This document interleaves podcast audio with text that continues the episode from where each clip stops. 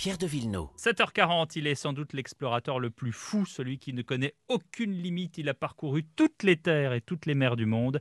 Cet explorateur, c'est Mike Horn. Bonjour Mike. Bonjour, comment ça va? C'est un honneur de vous avoir ce matin sur Europe 1 Honneur. Et, et c'est important hein, car au moment où la France vote solennellement la loi climat, où aujourd'hui 567 organisations manifestent, soutiennent les manifestations pour le climat, vous, Mike, Mike Horn, vous avez vu, vous avez vu les dégâts concrets de ce réchauffement climatique lors de vos toutes dernières expéditions, je crois. Oui, exactement. Euh, c'était la traversée du pôle Nord. Et puis, euh, en fait, euh, de traverser le pôle Nord, on, retrouve la glace qui est posée sur l'eau. Et puis, en fait, en 2006, quand j'ai quitté la Russie pour faire la première expédition hivernale en fait, pendant l'hiver euh, au, pôle Nord. Euh, en arrivant au pôle Nord, en fait, la glace mesurait 2,50 mètres d'épais. Hmm. Et puis euh, là, l'année passée, quand j'ai passé, il y avait seulement 8 cm de glace au pôle Nord. Donc en, en, 15 ans, quoi. Ouais. En 15 ans, en fait, la glace qui était vraiment au pôle Nord épais, ça, ça veut dire que la glace dérive mais ça reste quand même dans la région du pôle Nord.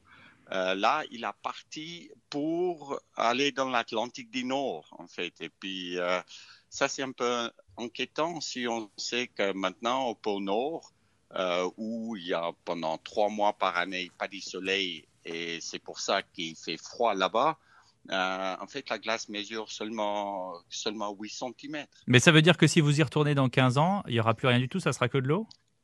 Oui, exactement. Moi, je pense que dans, dans moins, moins de 15 ans, euh, on peut éventuellement avoir euh, euh, ouais, le pôle Nord ou l'Arctique sans glace euh, pendant, pendant l'été.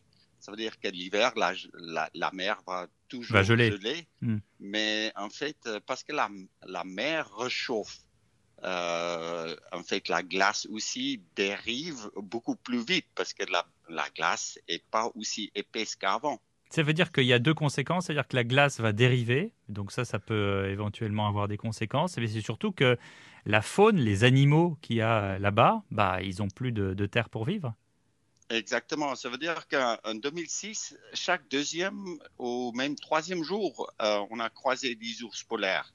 Et pendant la dernière traversée que j'ai faite, qui a duré 130 jours, on n'a vu qu'une fois des ours polaires. Ça veut dire que des ours polaires qui a besoin, euh, qui a vraiment besoin de la glace pour pour euh, habiter.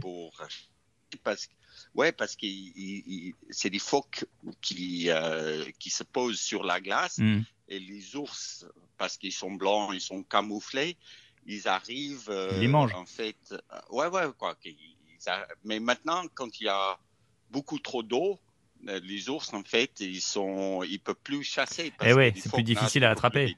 Ouais. Alors, on, parle beaucoup de la, de la banquise, Mike, c'est un référentiel acquis hein, désormais, mais, mais ailleurs sur la planète, qu'est-ce que vous avez remarqué aussi? En fait, qui, qui est sûr qu'autour, euh, quand on parle de l'Arctique, hein, il y a beaucoup plus de, de permafrost euh, qui dégèle. Et puis, en fait, aussi dans ces permafrost, il y a du carbone euh, mhm. qui a été capturé là-dedans pour des, millions d'années. Et puis maintenant, avec la permafrost qui, qui fondre, ça, ça donne euh, en fait aussi pas mal de carbone. Euh, et l'homme, en travers de ses activités, il ajoute aussi du carbone. C'est-à-dire que notre planète, il n'est pas vraiment en équilibre. Qu'est-ce que vous pensez, euh, Mike, des, euh, des défenseurs euh, du climat, de la planète? Je pense évidemment à Greta Thunberg. Moi, moi, je pense que, tu vois, on peut défendre, on peut défendre notre climat, mais il y a un moment qu'on doit arrêter de parler. Il y a très peu de, il y a très, très peu d'actions que je vois vraiment sur les terrains. Bah, on essaye de diminuer les liaisons aériennes, on essaye de faire des, des choses comme ça? Oui, euh, en fait, il y a pas mal de, de technologies, la recherche qui, est, qui, qui part maintenant dans la direction de l'hydrogène, euh, qui peut, peut, servir au train, qui peut servir au cargo, euh, vraiment les voitures aussi, et puis dans l'aviation. Ça veut dire qu'en fait, l'homme, quoi, qu'il doit consommer localement. Les circuits courts, qu'on peut, on peut diminuer en fait euh, notre empreinte euh, sur la planète. Bon, et eh ben écoutez, voilà ce qu'on peut faire. Donc assez de blabla et plus d'action, c'est ce que vous préconisez ce matin sur Europe 1. Merci beaucoup d'avoir été quelques instants avec nous et, euh, vous repartez, vous repartez bientôt? Oui, oui, oui, je vais retourner dans l'Amazon et puis après aller au pôle sud là à la fin de cette année et puis c'est sûr que euh, maintenant, avec le Covid, il y avait moins d'activités. Et puis, on a, on, a, on a fait un programme où on a observé des baleines et puis on a enregistré leurs chants.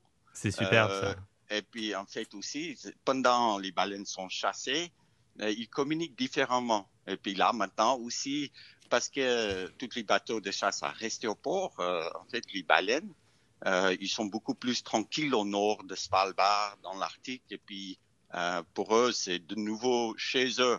Ça veut dire que même avec ces Covid, euh, ça a eu déjà pas mal d'impact euh, On suivra. positif. On suivra vos futures aventures. Merci beaucoup, Mike Horn, d'avoir été avec nous sur Europe 1. Merci beaucoup.